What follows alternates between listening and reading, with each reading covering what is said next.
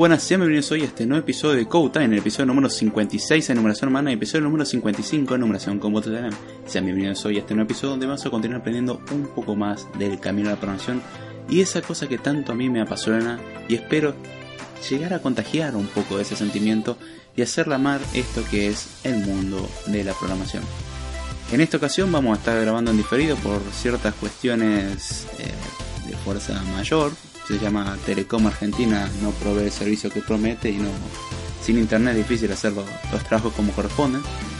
Así que bueno, yo espero que eso se arregle pronto y mientras tanto vamos a hablar sobre el tema que teníamos pensado.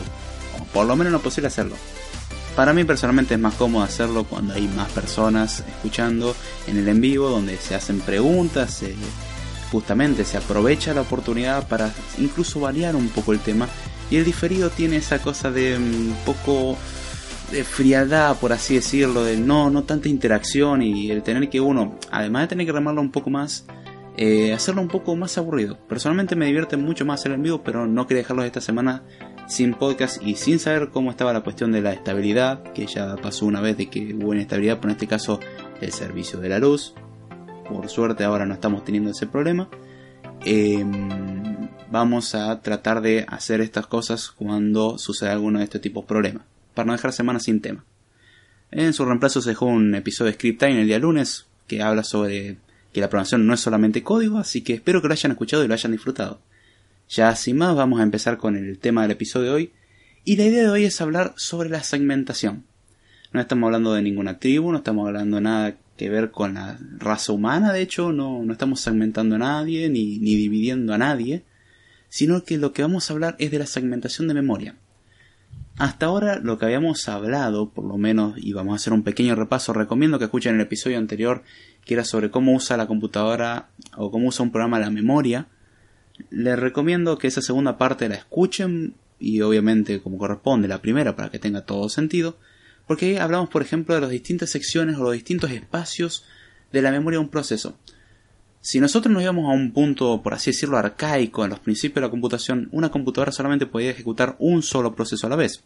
Con lo cual la asignación de memoria era simple ya que uno no se tenía que preocupar mucho. Uno decía, bueno, quiero ocupar tal espacio de memoria y ya está. no, no había mucho problema, no había mucha complicación. Uno puede decir la dirección absoluta, es decir, por ejemplo, anda a la celda 5593 y pone acá este byte. Se podía hacer eso. Está bien, ¿qué pasa si nosotros nos pasamos de la capacidad de la memoria y bueno, eso se iba a romper todo y iba a dejar de andar? Eso hoy en día no sucede, de hecho hay ciertos mecanismos que impiden que esas cosas sucedan, pero hay que ir un poco junto con la historia para poder verlo bien. Después llegó el tiempo en el que las computadoras podían hacer más de una tarea a la vez, llegó la multitarea o el multiproceso, mejor dicho, es decir, tenemos más de un proceso en memoria. No significa que se ejecuten los dos a la vez, sino que estamos hablando de tener dos procesos de memoria y, por ejemplo, en un principio la multitarea que era colaborativa, en la cual nosotros teníamos que hacer que un proceso cediera el control hacia otro proceso, entonces se iban intercambiando entre ellos y se hacía tal velocidad que eso da la simulación de que se están haciendo muchas cosas a la vez, que de hecho eso sucede algo parecido con la multitarea preemptiva, que como se lo conoce, que era multitarea de hoy en día, en la cual el sistema operativo es el que se encarga de quitar el control porque se dieron cuenta que el otro no funcionaba muy bien, que digamos, de hecho era muy peligroso porque si el proceso nunca liberaba el recurso, y vamos a estar para siempre con ese proceso y si el proceso era un virus o un software malicioso el cual lo único que se hace es quedarse trabado sin hacer nada, eh, bueno, no se iba a pasar el control y el sistema se iba a trabar. En cambio, si tenemos la multitarea que interrumpe cuando el sistema lo indica, está bien, ese proceso va a estar trabado. En el tiempo que se esté ejecutando ese proceso es tiempo muerto, pero la computadora va a seguir funcionando sin problemas.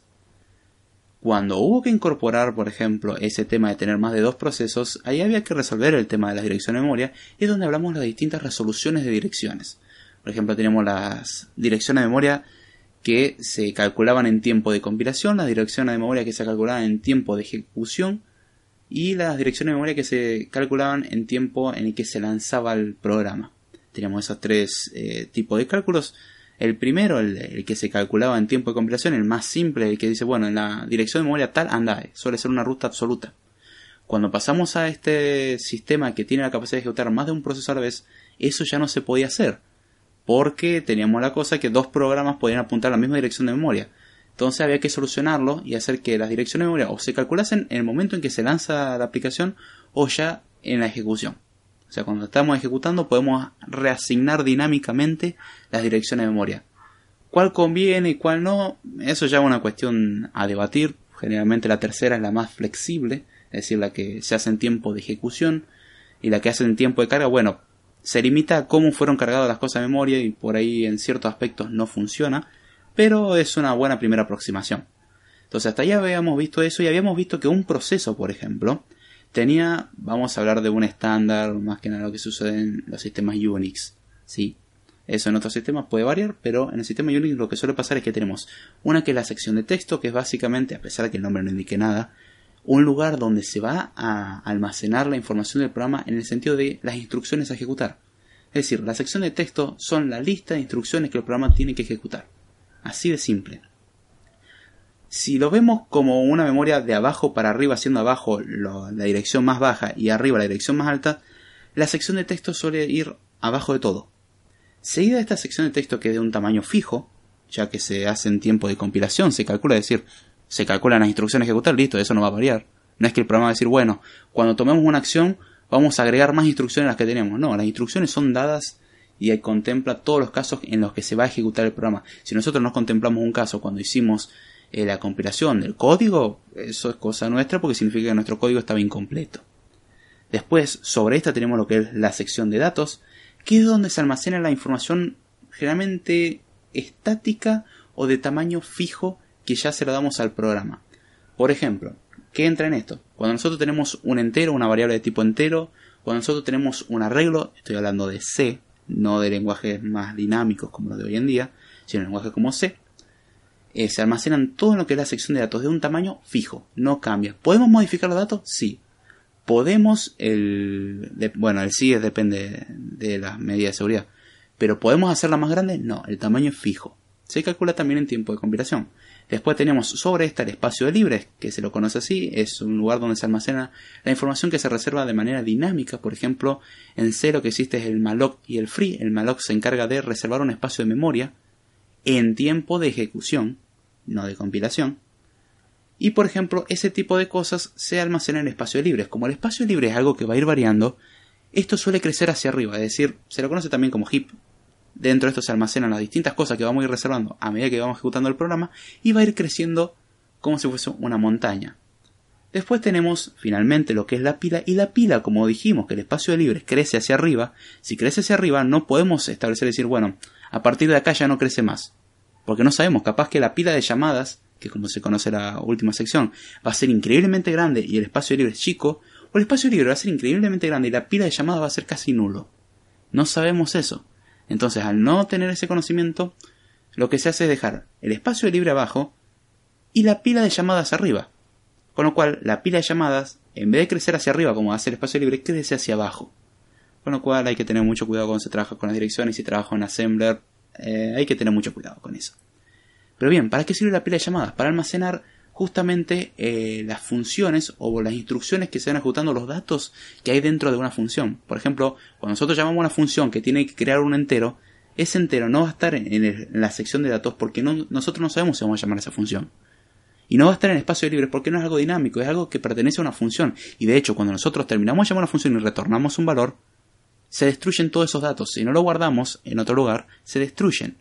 Entonces, ahí es donde está la parte divertida de que la pila de llamadas solamente ocupa el espacio de la función en tiempo de ejecución. Con lo cual, la pila crece hacia abajo, el espacio libre crece hacia arriba, y listo. Tenemos ya ahí el diagrama de un proceso base, por lo menos que se haría en C dentro de una computadora con Linux.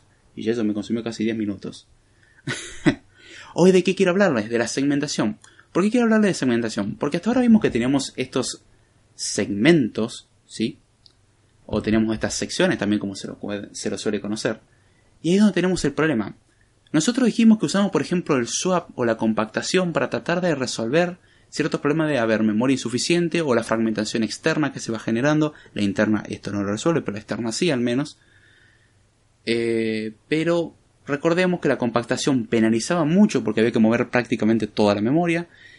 Y después el proceso de swapping eh, requería llevar algo al disco rígido que después iba a tener que ser leído. Y eso es un problema. ¿Cómo se soluciona esto? Una de las tantas formas que se encontró para solucionarlo es emplear la eh, segmentación.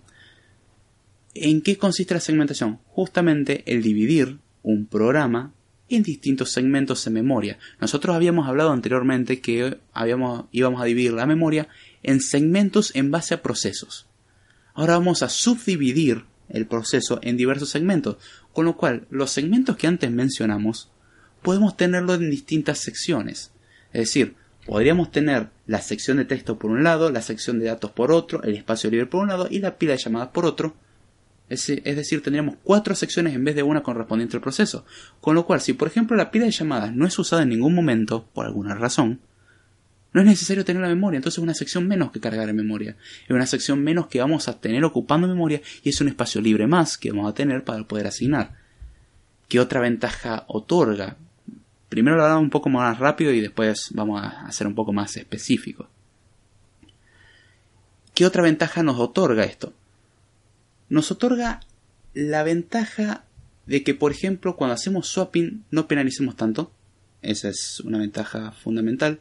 Otra ventaja que nos otorga es el tema de poder calcular la dirección de memoria de una manera más simple, ya que antes eran prácticamente de manera física o en base a un, a un bloque y del bloque decían, bueno, hace tal offset, es decir, tal desplazamiento hasta el lugar donde queremos. En el caso de la segmentación ocurre algo similar, salvo que se requiere de cierto hardware. Hasta ahora los lenguajes que vamos a tratar, por ejemplo, vamos a hablar de Java, Swift. Java está bien, es un caso peculiar porque estamos hablando sobre una máquina virtual. Eh, tenemos Swift, tenemos Python, tenemos Haskell, que Haskell también es un caso medio peculiar porque es un lenguaje funcional y ahí donde hay un par de cositas curiosas. Pero en esos lenguajes generalmente hacemos referencia a variables o a funciones por nombre y no por su ubicación, mientras que el código lo hace por ubicación.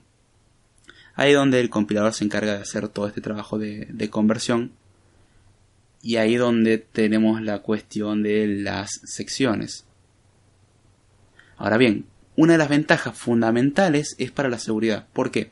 Porque, por ejemplo, el usar la segmentación, como la escribimos, es decir, tener los distintos segmentos a su vez de un proceso distribuidos en memoria como partes, como si fuesen procesos independientes. Es decir, podríamos tener tres procesos y cada proceso tener cuatro segmentos, con lo cual el total de segmentos serían 12. Más obviamente el espacio libre que quedaría en memoria. Ahora bien, ¿por qué hablo de seguridad? Por ejemplo, podemos activar mecanismos que impidan o eviten la escritura accidental de secciones de memoria. Por ejemplo, es una de las tantas cosas. Podemos establecer que ciertas regiones sean de solo lectura, es decir, una sección, podemos decir, quiero que esta sección sea de solo lectura. Esta sección de solo escritura, o de solo escritura y lectura, o esta sección es de lectura y ejecución, y no de escritura. Podemos restringir a cuáles no permitimos, por ejemplo, la escritura, podemos permitir a otras la que es la lectura, por ejemplo la sección de código, ¿sí? generalmente donde van a estar las instrucciones y, esas partes del programa, van a ser de solo lectura y de ejecución. Vamos a tener esos permisos. Mientras tanto, la pila, también conocida como el estanque, es decir, el lugar donde se almacenan los datos de una función, y el espacio de asignación dinámica o el heap, vamos a permitir de que sean tanto de lectura como de escritura ahí es donde establecemos ese control de seguridad. ¿Por qué no querríamos que la sección de código o la sección de texto tenga permiso, por ejemplo, de escribir? ¿Por qué no le dejaríamos que alguien escriba en esa sección? Porque eso es un error grave de seguridad, es un error fundamental, es muy peligroso cometer ese error. Aquí va esto. Un programa podría dentro de sus funciones hacer el cálculo de alguna forma de dónde está ubicado el segmento de texto, es decir, el segmento de instrucciones, y sobreescribir las instrucciones para ejecutar un código arbitrario. Un malware lo que podría hacer es justamente sobreescribir una parte de un programa para que este programa lo que haga es sobreescribir en tiempo de ejecución la sección de instrucciones a ejecutar y si por ejemplo una sección de ese código tiene permisos de superusuario como se le suele conocer o eh, privilegiado por el sistema, es decir, funcionan con permisos de kernel o un sistema elevado de permisos, no con el permiso normal de usuario, las instrucciones que se tendrían que ejecutar en modo kernel, que eran las originales, van a ser reemplazadas por otras que nosotros no controlamos. Y recordemos que cuando damos demasiado poder a algo, las cosas pueden salir mal. Y cuando alguien sobrescribe ese tipo de instrucciones, no accidentalmente, sino a propósito, ahí donde pasa la cosa divertida que se llama vulnerabilidad gigante donde cualquiera que sepa hacerlo puede hacer lo que se le cante con tu computadora. Es un síndrome muy peligroso, no está registrado bajo ningún concepto con ese nombre, pero da una muy buena explicación de cuál es el problema que genera. Eso es algo muy grave y algo que hay que controlar. Cuando el sistema operativo en sí crea un proceso a partir de un programa, tiene que empezar a organizar lo que es el contenido en la memoria. Eso es algo fundamental que ya lo hablamos anteriormente. Hay que cargar algunas secciones en memoria, por lo menos como base la sección ejecutable, es decir, la sección de código, y la de variables globales, que es la... ¿Cómo se llama? No la sección de texto, sino la sección de datos. Esas dos secciones son fundamentales porque son datos que generalmente vamos a necesitar. Ahora bien, el heap es decir, em, donde se almacenan los datos dinámicos, y la pila de ejecución de funciones, ¿es necesario cargarla? Podríamos hacer que no. Podríamos hacer que carguen esas dos cosas como base y podríamos configurar las cosas como para que cuando necesitemos las otras dos secciones se creen, es decir, reserven ese espacio en memoria. O reservar un espacio mínimo para decir, bueno, voy a dejar que al menos esto quede reservado para cuando se necesite. Después, si necesitamos agrandar la sección, veremos lo que hacemos. Pero se puede hacer ese tipo de ajustes y esa otra es la ventaja que permite la segmentación o que permitía. ¿Por qué digo esto? Porque hoy en día no se usa algo completamente de segmentación ni algo completamente de paginación. Paginación todavía no lo explicamos, es lo que vamos a tratar de explicar en el episodio que viene. Si el tema les interesa, no tengo problema, se trata de paginación, que eso es más cercano a lo que se emplea hoy en día. Hoy en día en realidad es una combinación rara entre los dos y depende mucho del sistema operativo. De hecho, este mecanismo requiere de cierta cooperación de hardware porque para poder hacerlo necesitamos de un hardware específico como la MMU, o la unidad de manejo de memoria, también como se lo conoce, o Memory Management Unit, como lo quieran llamar. Ahí es donde tenemos que requerir cierta cooperación de eso y de un procesador que soporte segmentación. ¿Cómo podemos proteger secciones? Como habíamos protegido ante bloques, podemos proteger las secciones. ¿Cómo? Una sección básicamente tiene una dirección en la cual accedemos, es decir, la dirección base de la, de la región, y un tamaño. En base a eso nosotros podemos calcular. Imaginemos que la región arranca desde el 0 y el tamaño es 500. Es decir, del 0 al 499 son direcciones disponibles dentro de esa sección. Si asignamos en el 400, no hay problema. Si asignamos en el 600, tenemos un problema. Estamos fuera del rango. Entonces ahí es donde podemos establecer ya un control y decir, bien, evitamos esa salida y ya eso lo hace la unidad de manejo de memoria. Cuando sucede alguno de esos tipos de errores, como ya se dijo muchas veces, se llama al sistema operativo y el sistema operativo va a decir qué hacer con eso. ¿Les interesa saber qué es lo que hace el sistema operativo con eso? Lo vamos a ver cerca del final del podcast. Así que es una buena forma para que terminen de escuchar el podcast.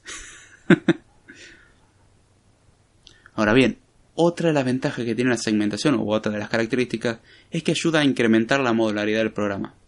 Es decir, con esto, que básicamente es muy común que las bibliotecas ligadas dinámicamente, es decir, muchos lo conocemos como DLLs, son bibliotecas dinámicas, son bibliotecas que pueden utilizarlo más de un programa incluso a la vez, justamente esa es su magia, son representadas en otros segmentos separados. Es decir, si por ejemplo un programa necesita una biblioteca dinámica, en vez de agregarlo a parte de su información dinámica, lo que hace es decir, bueno, tenemos una sección más que es para la biblioteca, con lo cual si otro programa lo necesita puedo utilizarlo y podemos tener más segmentos. ¿Para qué sirve esto? Hay ciertos casos en los que nosotros quisiéramos no usar la biblioteca, es decir, durante los primeros 50 minutos del programa la biblioteca no va a ser necesaria.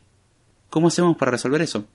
Muy simple. Lo que se hace es mandar esa biblioteca a la memoria secundaria, es decir, hacer el swap, y con eso tendríamos un espacio disponible. Imaginemos que la biblioteca pesa 500 megas y son 500 megas más libres de memoria. Cuando sea necesario, lo que se hace es traerlo nuevamente a la RAM pero puede que nunca sea necesario. Por eso se lo suele tratar como secciones separadas. Es una modularidad que le damos, es decir, dividimos el programa en muchos pedacitos para poder trabajar. Ahora bien, las referencias que vamos a hacer dentro de este tipo de paradigma son referencias que se denominan eh, básicamente direcciones lógicas. Y están formadas básicamente por un selector de segmentos, si lo queremos ver así, es decir, un indicador de segmento, el segmento 1, 2, 3, un identificador de segmento, y un desplazamiento dentro de ese segmento, desplazamiento también conocido como offset. Entonces uno lo que haría es tomar, por ejemplo, cuando nosotros pasamos eso, la MMU lo que va a hacer es convertir eso a la dirección correspondiente. Se fija, a ver, dame dentro de tal segmento, porque uno no sabe el segmento en dónde está ubicado, la MMU es la que guarda dentro de sus cosas todas las estructuras necesarias. Básicamente la MMU tiene eh, los selectores, tiene la información de cada, de cada mm, región o sección de memoria, tiene una estructura de datos complejas o simple, depende de cómo las querramos ver, para describir toda la información de los segmentos que uno va a necesitar, los atributos de protección, por ejemplo, entre otras cosas. Y lo que hace es aplicar, por ejemplo, un mecanismo muy simple en el cual primero agarramos la dirección base, le sumamos la dirección base la convertimos a la dirección de memoria que corresponde al segmento, es decir, por ejemplo, si el segmento 5 arranca la dirección de memoria 1024, bueno, es 1024 la dirección y eso tiene un offset de 500. Entonces lo que hace es 1024 más 500. Entonces tenemos 1524 que sería la dirección física real del dato que nosotros queremos ir a buscar. Entonces se hace toda esa conversión. Pero mientras se hace eso también se hacen chequeos de seguridad. Ahí donde está la, la parte interesante. Hay veces que, por ejemplo, esta conversión uno diría, ¿esto funciona siempre? No, puede fallar, por ejemplo, si el segmento no está en la memoria cargado en este momento, esa es una información que, se almacena, porque cuando nosotros decimos la dirección donde comienza el segmento es algo que está guardando la MMU para que podamos utilizar. Y hay veces que ese segmento, por cuestiones de usar swap, por ejemplo, o el intercambio con el almacenamiento secundario, se lo manda al almacenamiento secundario y no tenemos una dirección base porque eso está en memoria secundaria. Con lo cual, la dirección básica, la dirección base sería como cero o una dirección nula que es el indicador de, bueno, acá no, no hay nada. En ese caso, lo que se lanza es una trampa una excepción que el sistema operativo tiene que captar. Y lo que se procede a hacer, a veces que por hardware y otra vez que por software, por software, perdón, es buscar ese segmento y traerlo a memoria. Con lo cual se carga ese segmento a memoria y se vuelve a intentar la ejecución. Otro, otro error posible sería, por ejemplo, un desplazamiento mayor al establecido nosotros hablamos que el offset tenía que estar dentro del rango permitido. Por ejemplo, si el, tamaño del segmento era 500 y hacemos un offset de 600, nos pasamos. Entonces eso también es otra excepción. Esa excepción se lo suele conocer como eh, violación del segmento a la excepción anterior, que era la que no estaba cargada de memoria, es segmento no presente, que cuando se lanza eso el sistema lo que hace es volver a cargar y llamar de nuevo al programa para que intente nuevamente utilizar ese segmento. Y de hecho ahí es anecdótico el, justamente la excepción violación de segmento. Sé que la palabra violación suena muy fuerte y se lo asocia a cierto contexto que no lo quiero hacer presentes en el podcast. Pero violación de segmento es justamente intentar acceder a algo que no podríamos, en este caso una dirección de memoria no correspondida al segmento.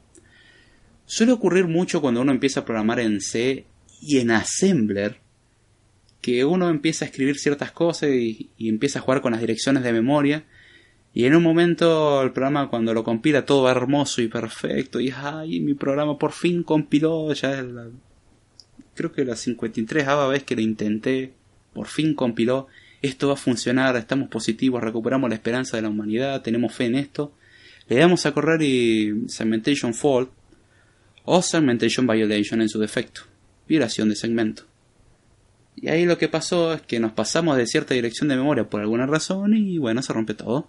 Por ejemplo, esto suele pasar cuando hacemos listas enlazadas que utilizamos direcciones de memoria para hacer referencia a distintos elementos. Esto pasa mucho en, el lenguaje como C, no tanto en lenguaje como Swift o Java o, Python, porque esos se encargan de la, la, administración dinámica de memoria, mientras que C, la administración depende del usuario o del desarrollador y tiene que uno ir estableciendo las cosas que se van creando, tiene que ir uno estableciendo las cosas que se van eliminando y si nosotros no somos lo suficientemente inteligentes y nos olvidamos de liberar memoria, bueno, nuestro programa va a empezar a ocupar más y más y más y más y más memoria inútilmente. Eso de hecho le pasó a una versión de Firefox, navegador que muchos amarán y otros odiarán.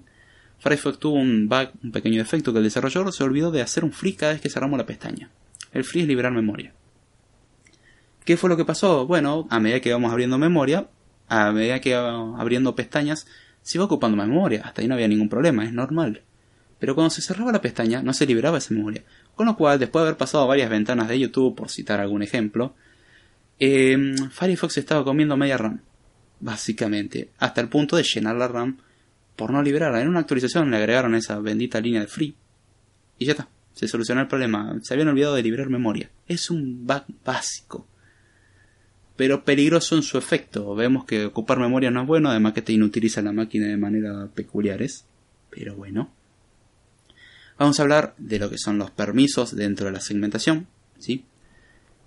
una de las ventajas, por así, o de las principales ventajas que brinda la segmentación como método de trabajo, es que cada sección o cada segmento puede tener un juego de permisos diferentes.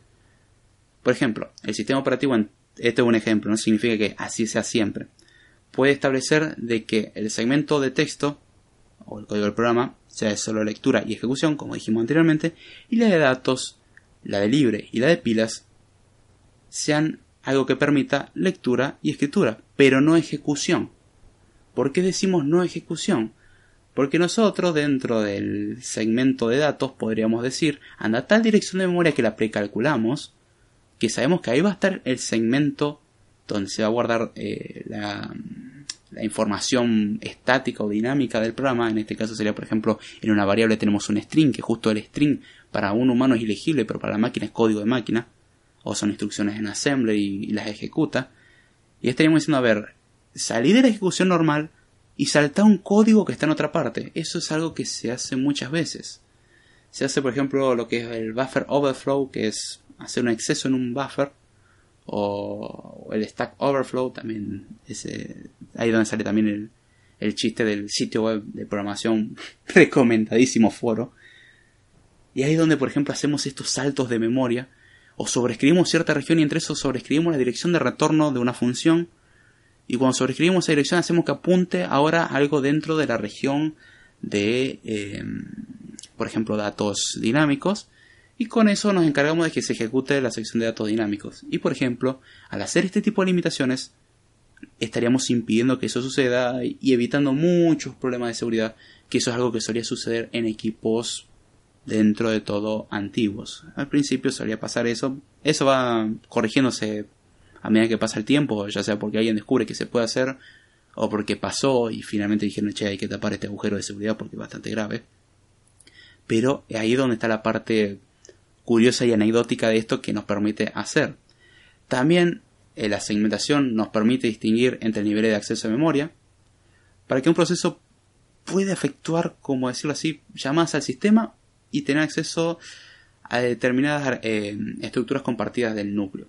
Es decir, podríamos segmentar los distintos comportamientos, dar permiso a distintas secciones, acceder con distintos permisos, incluso podemos hacer que una sección se ejecute con privilegios de kernel o en modo supervisor, como se lo suele conocer, como traducción al español. ¿Esto es bueno o es malo? depende. Es peligroso. Cuanto más permiso le demos a algo, más peligroso se puede tornar, porque las acciones son más aleatorias o tienen más flexibilidad para hacer lo que quieren.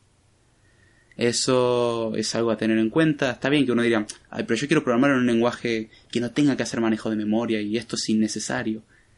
Sinceramente no, no, no es innecesario. Si uno va a trabajar desarrollando por un sistema operativo o a bajo nivel, esto es fundamental. Si uno no tiene en claro esto, ya vaya renunciando a su trabajo que está haciendo algo bastante mal. Ahora, si uno, por ejemplo, se dedica al desarrollo, yo quiero diseñar aplicaciones web aplicaciones móviles, es importante tener este conocimiento es importante incluso saber cómo funciona el compilador en ciertos aspectos, son detalles muy específicos del compilador. Por ejemplo, en Java, cómo trabaja eh, la máquina virtual a la hora de trabajar con strings, en el sentido de que cuando copiamos un string no se copia literalmente el string, sino que mientras el string copiado no se modifique, va a seguir haciendo referencia al string original, porque no cambiaron, no es necesario. Ahora bien, cuando se hace un cambio en el segundo string, o en el primero, el que sea, ahí sí se hace la copia, pero estamos evitando hacer una copia de memoria. Estamos evitando hacer tareas en el momento eh, inmediato, es decir, las postergamos. Hacer una, se lo conoce eso como evaluación lazy o evaluación vaga, en la cual se evalúa o se ejecuta la acción cuando es realmente necesario. ¿Qué nos permite hacer eso? Si por ejemplo hacemos una copia de un string y ninguno de los dos strings se modifica y vamos a mantener ese string, al fin hicimos la copia porque sí, el string tiene mil caracteres o tiene un millón de caracteres, también es válido, un string de un millón de caracteres y lo copiamos, no se copia la memoria, se va a copiar solamente si es necesario.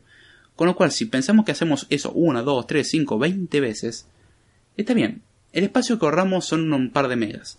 Un par de megas por acá, un par de megas por allá, y es un montón de memoria que ahorramos, además de tiempo desperdiciado por cada vez que copiamos memoria. Es algo que penaliza, es algo que demora. Con lo cual, es importante conocer ciertos detalles. En este caso, estos son detalles bien a bajo nivel, bien a funcionamiento, y sirve más para saciar la curiosidad de decir, ¿cómo funciona mi computadora? O cómo funcionaban en principio las computadoras, porque también esto tiene un punto de vista muy histórico. Por ejemplo, vamos a hablar de lo que es el intercambio parcial, que se lo conoce así, es algo que usaban de hecho muchos los sistemas operativos, generalmente de la década del 80. ¿Qué es lo que hacía esto? Lo que nos permitía era, por ejemplo, tomar ciertas regiones del programa y moverlas al disco como haríamos con el intercambio normal o el swap, pero solamente algunas podríamos hacerlo. Por ejemplo, si un programa está compuesto por porciones de código que nunca se van a ejecutar, más o menos al tiempo de la sucesión que estamos teniendo, es decir, en próxima medida no se van a ejecutar, se pueden separar del, incluso del texto, es decir, podemos tener el texto del programa y hay una región del texto del programa que puede que no se ejecute nunca. Entonces, como vemos que eso no se va a ejecutar prontamente, lo que hacemos es llevar eso al almacenamiento secundario. Por eso es un intercambio parcial, porque no, no movemos todo, movemos solamente una parte en base a la necesidad. Después, a medida que se va ejecutando el programa, algunos de los segmentos también pueden no ser empleados por largos periodos de tiempo, con lo cual podríamos enviarlo también al área de intercambio o al espacio de intercambio conocido como swap y de esa forma eh, tener cierto espacio libre de memoria y hacer esos intercambios parciales, porque no pasamos el proceso entero como lo hacemos anteriormente a la memoria secundaria, sino que pequeñas regiones. Con lo cual, a la hora de recuperar la información, es mucho más óptimo, porque hay que recuperar la mitad de la información o menos. Es mucho mejor que pasar toda la información de nuevo del disco a memoria. Recordemos que el disco penaliza mucho. Es prácticamente una de las partes más lentas de lectura y escritura dentro de la computadora, más si estamos hablando de los discos rígidos normales, no los SSD. SSD ahí son más rápidos, siguen penalizando, pero menos. Y ahí es donde está la parte curiosa, que podemos decir, bueno, la región de código la vamos a ejecutar siempre, ahora el resto puede que no lo necesitemos en ningún momento.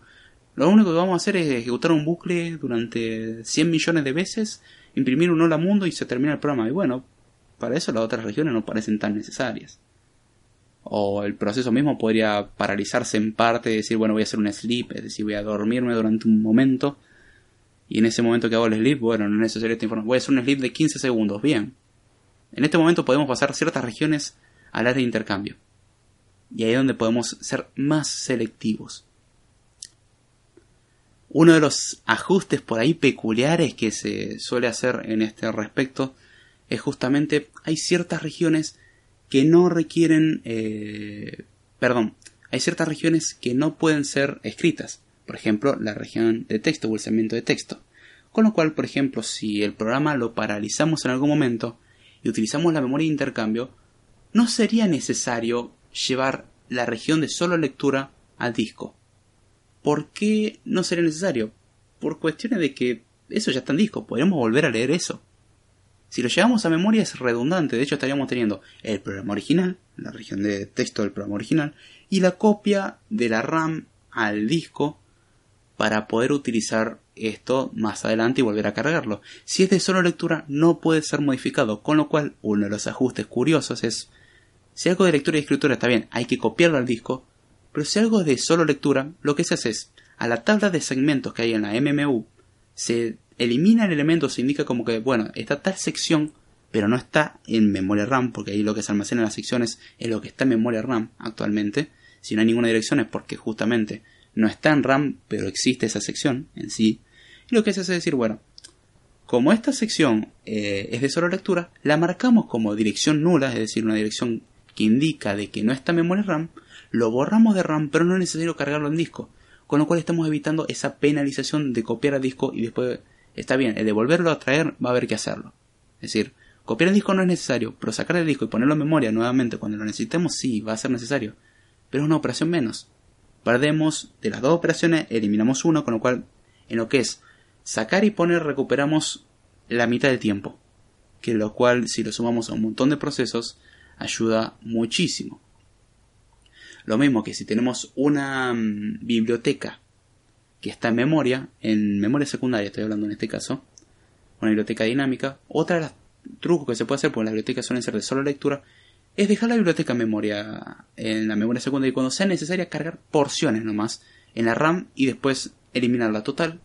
No es necesario tener cargado todo, está bien, esto penaliza porque tenemos que recurrir al disco rígido.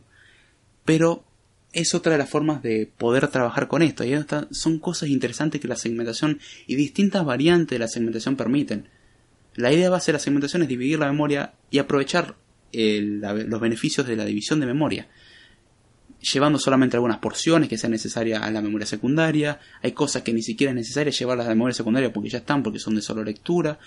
Incluso un avance, algo que vamos a ver más en paginaciones, cuando nosotros a una página que la sacamos de memoria y no se sobreescribió esa región en disco, y la página no se modificó en memoria, y necesitamos sacarla de la memoria y llevarla a la memoria secundaria temporalmente, no es necesario llevarla porque no se modificó.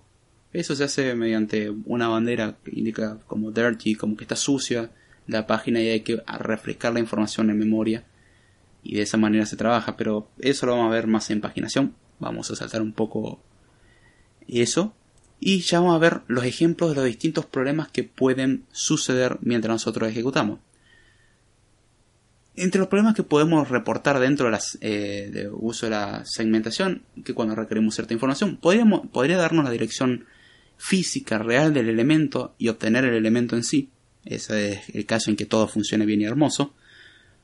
Podría lanzarse una trampa o atrapar una excepción, básicamente, que el sistema operativo se tiene que encargar, que es una violación de seguridad. Esto suele suceder, por ejemplo, cuando algo que es de solo lectura queremos escribirlo, o algo que es solo lectura y escritura y no permitimos ejecución, queremos ejecutarlo, es una violación de seguridad y el sistema operativo tiene que tomar una decisión. Otra de las trampas que pueden suceder es el desplazamiento fuera de rango, que ya lo vimos, que es cuando damos una dirección más allá de lo que podríamos hacer. Otra excepción que suele suceder es el de segmento eh, faltante. ¿Qué es el segmento faltante? Es cuando nosotros llevamos a la swap cierta información, y obviamente la MMU no mantiene esa, la referencia al segmento con la dirección exacta, con lo cual es el segmento que no está en la tabla, no está en memoria. Hay que volver a cargar el segmento y volver a ejecutar la instrucción que lanzó la excepción. Ahí es donde está la, la parte curiosa. Por ejemplo, ahora vamos a ver cómo reacciona el sistema operativo ante todas estas cosas y en base a eso ya vamos a terminar el episodio de hoy. Cuando se captura una excepción es donde el sistema operativo tiene que intervenir. A ver, vamos a ver un ejemplo. Cuando se solicita, y eso es otra excepción que no nombré, perdón, segmento inválido. Segmento inválido básicamente indica que estamos haciendo referencia a un segmento que no existe. Imaginemos que tenemos segmento 1, 2, 5 y 7 y hacemos referencia al segmento 10. Segmento 10 no existe, con lo cual esto es un error. El sistema va a recibir una excepción que dice, mira, acá recibí como que están pidiendo un segmento inválido, o un error que es segmento inválido. Y ahí es donde el sistema operativo lo que hace es detener el proceso. Es decir, corta el proceso y bueno, vos estás queriendo acceder a algo que no existe, listo, corto el proceso, yo no te dejo ejecutar más, corto la ejecución y si el programa hizo eso por un error interno, lo lamento, se cierra. Esa, por ejemplo, es una de las razones por las cuales los programas se pueden cerrar accidentalmente o por lo que sucede en los pantallazos azules también. Son protecciones que hace el sistema. Cuando el sistema se encarga, el sistema mismo el que comete un error de este tipo y como dice, a ver, voy a cerrar el programa. ¿Qué programa soy? El sistema. Bueno, matémonos y para evitar problemas cierra el sistema. Eso mismo pasa con programas que de golpe se cierran de la nada y ¿qué pasó? Bueno, parece que el programa en algún momento sobreescribió algo que no debía, o trató de escribir una dirección nula o algo así, y se cerró. Uno no ve esa descripción porque el sistema no suele notificar de eso salvo que uno sepa leer ese tipo de señales mediante ciertas herramientas. Otro caso en el que suele suceder esto de cerrar el proceso y terminarlo es cuando se accede de manera no autorizada, es decir, un acceso no autorizado a a una región de solo lectura o algo que no es de ejecución y le queremos hacer ejecutar. Ahí directamente el sistema corta todo y dice, bien, yo corto por lo sano, si vos querés hacer algo raro, no te voy a dejar.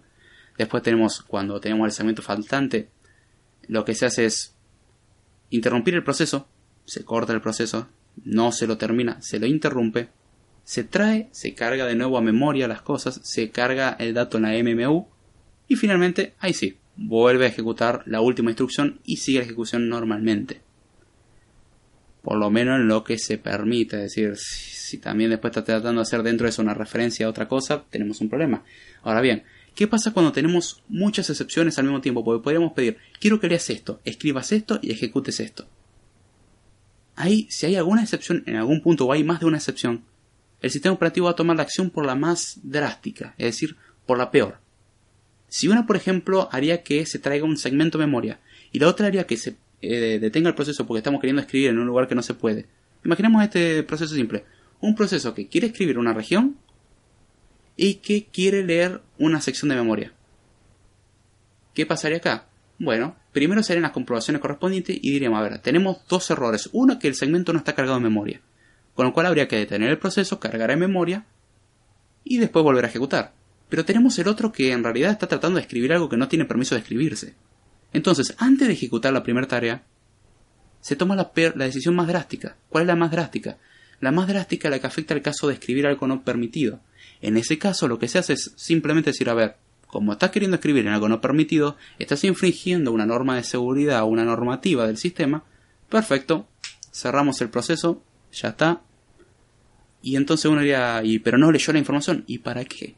Es una tarea inútil al final. Iba a leer la información y la iba a tratar de escribir en otro lugar donde no tenía permiso. Al fin y al cabo estaríamos leyendo algo que tendría que traer algo del disco, lo cual quita mucho rendimiento y estamos viendo que en realidad no lo iba a poder concretar nunca. Con lo cual el sistema operativo corta con lo sano y toma la decisión de las peores de las excepciones. Es decir, si las excepciones son, a ver, falta segmento y falta segmento, bueno, la decisión es obvia. Falta segmento y listo. Ahora, si es alguna infracción de seguridad o algo que implique que el proceso se tenga que cortar, y bueno, se corta el proceso y no se ejecuta el otro. Con eso evitamos ciertas cosas y así se solucionan muchos problemas. Así que espero que les haya gustado el episodio de hoy. Si me quieren seguir, pueden hacerlo vía Twitter, en arroba jordana, vía correo electrónico davidjordana.com, todos los lunes hasta las 11 de la noche hora argentina, salvo que Arnet no lo permita. Hacemos el podcast de Code Time. Tenemos un canal de Telegram, que es arroba code-time, y el canal de YouTube, que es David Jordana. Me buscan como de Jordana o como Code Time, también escribimos para andike.com. Y aprovechen que tenemos un curso de Swift desde cero totalmente gratis en español. Hay que quiera aprender, ahí tiene el recurso. Así que no hay excusa. Con esto me despido, esperemos la próxima poder hacerlo en vivo como se debe. Y será hasta la próxima.